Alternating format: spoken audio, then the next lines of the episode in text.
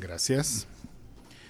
Bueno, continuando con la conversación sobre el proceso municipal, recordarle a la gente que el 18 de febrero tenemos una cita electoral y que, aunque normalmente es una cita con una alta abstención, lo único que evita eso es que usted y yo vayamos a votar. Y todo el que nos escuche y todo el que usted conozca. Porque, lo he dicho en otras ocasiones, este proceso municipal tiene una particularidad que no es solo la elección del alcalde, sino también de su regidor.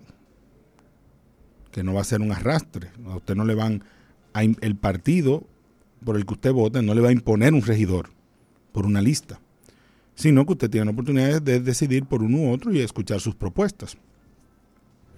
Que eh, lamento que la Junta Central Electoral no tiene como un portal donde estén todas las propuestas de los regidores. Porque habría sido muy interesante contrastar esas propuestas. La de los alcaldes casi siempre hay más posibilidad de acceso. Ellos lo publican en sus redes, a uno le interesa más el tema, las busca. Pero en el caso de los regidores, normalmente no, no están. Y los regidores cada vez son más importantes, sobre todo en estas ciudades que crecen tanto. Hoy justamente hay una vista pública en el Ayuntamiento del Distrito Nacional para la normativa de una parte de la circunscripción 2, esa zona de la Agustina, Cristo Rey, La Fe eh, y esos barrios ahí cercanos, que va a determinar cómo va a crecer esa área, verticalmente, porque horizontalmente no tiene hacia dónde crecer. Entonces, es importante que nos, que nos involucremos, que evaluemos esas propuestas para que después a usted no le sorprenda que le pusieron un edificio al frente de 10, de 15, de 20 pisos en una zona que usted pensó que nunca iba a crecer, que iba a poder crecer así, que eso no iba a estar permitido.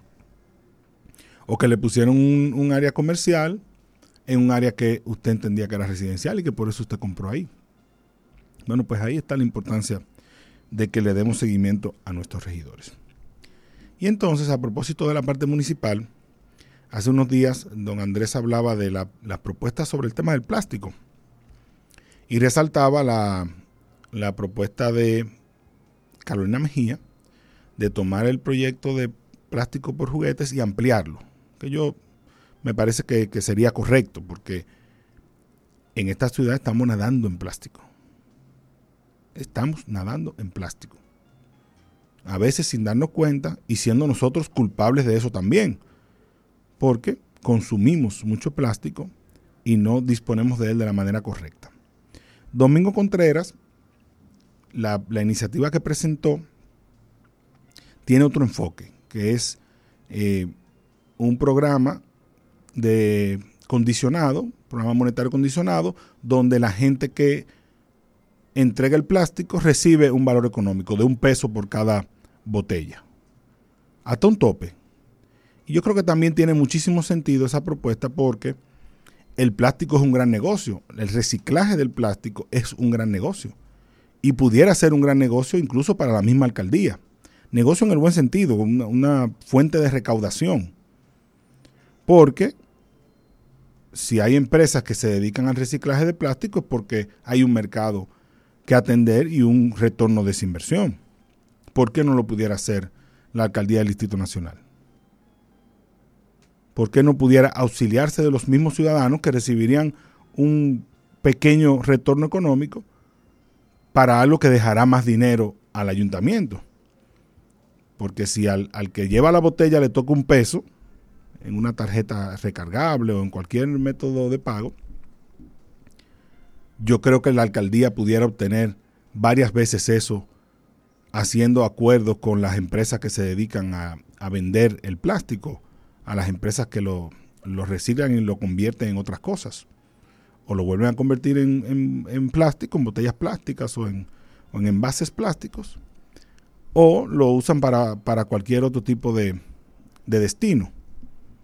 Incluso ahí leía que ya en Medellín están haciendo calles asfaltadas con plástico. O sea, me imagino que una combinación de asfalto y plástico para mantener la consistencia. Pero es parte de ese tema de la economía circular, que qué bueno que tenemos aquí propuestas para contrastar en el Distrito Nacional.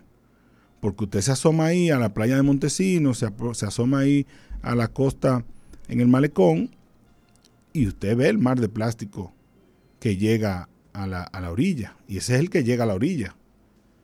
El río Sama se queda lleno de plástico y, muchísimas zonas más cañadas en, la circunscripción 2. Eh, por todas partes tenemos plástico. Culpa nuestra como ciudadanos. Responsabilidad nuestra como ciudadanos, no solamente de la autoridad. Es verdad que la autoridad tiene que, recogerlo, pero nosotros no tenemos que echarlo al, al suelo. Nosotros podemos aprender a reciclarlo. Entonces también es culpa nuestra. Y también de alguna manera u otra, en el futuro cercano, tenemos que comenzar a hablar de cómo limitar la cantidad de plástico que, eh, a, la que tienen acceso los ciudadanos. En el sentido de que alguna normativa tendrá que decir en algún momento, mire, de aquí a los próximos tres años no habrá fundas de plástico en los, en los supermercados. No se va a permitir no se permitirá el uso de tal tipo de plástico en tales, tales tipos de envases, se propiciará otros tipos de materiales a un costo que sea atractivo porque siguen siendo negocios que si no dejan nunca van a, transformarse a, a esas prácticas más sostenibles. No todo el mundo puede pagar la sostenibilidad, el costo de la sostenibilidad.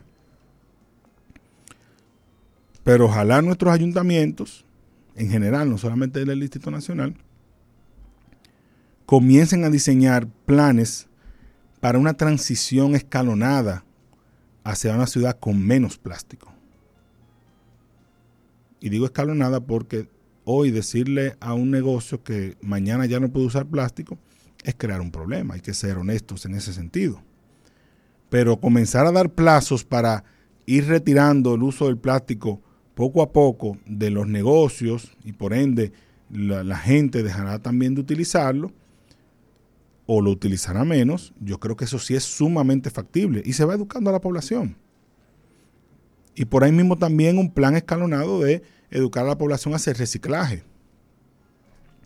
Que yo creo que hay una generación que hará eso hasta de manera automática, sin, sin pensarlo mucho porque tendrán ese chip instalado. Pero hay otra que necesita un aprendizaje poco a poco eh, y también que desde el punto de vista de la economía del comportamiento se les guía hacia eso. Y ese tema de dar un peso por cada botella de plástico entregada me parece que va alineado a esa economía del comportamiento, como lo va también el eh, de intercambiar plástico por otras cosas. Habrá que ver cuál funciona más.